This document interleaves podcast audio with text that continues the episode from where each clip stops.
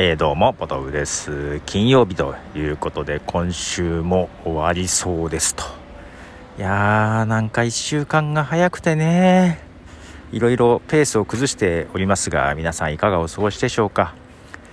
まあ、とはいえ、このところですね、ポッドキャスト関連の動きが多くて、ポッドキャスト、あるいは音声配信周りというのかな。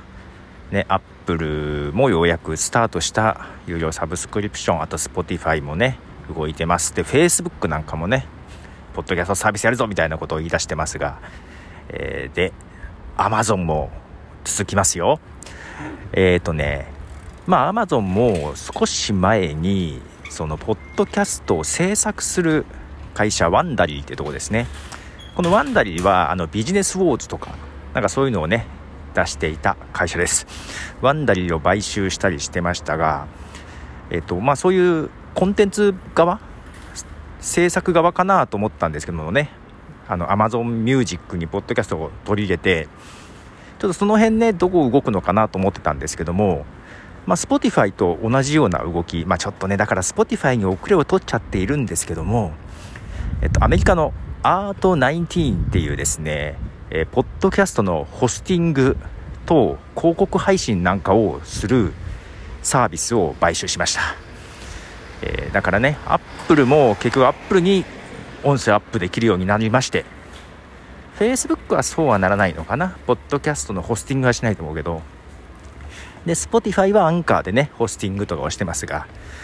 えー、Amazon もそういうホスティングをする会社を買収したと、まあ、そのままねホスティングをやるかどうかはまだ分かりませんが、えー、けどまあ Spotify と同じような会社を買収し始めてます。まあ、Spotify もね、あのアンカーで配信とかするところを買収したりあと広告配信の会社もどっか買収したんだよね。その他ね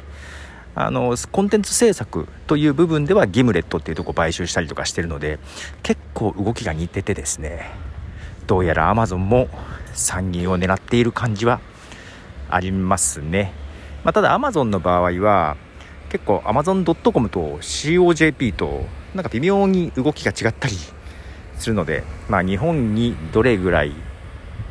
来るかっていうか分かんないですけどね。まだちょっと時間かかるかもしれませんが Amazon も遅れをまあねオーディオブックはやってるんだけどね。ポッドキャストはそんなに早くから取り組んではいませんが遅ればせながら来てるのでまだまだ続きそうですよということでポトフでした。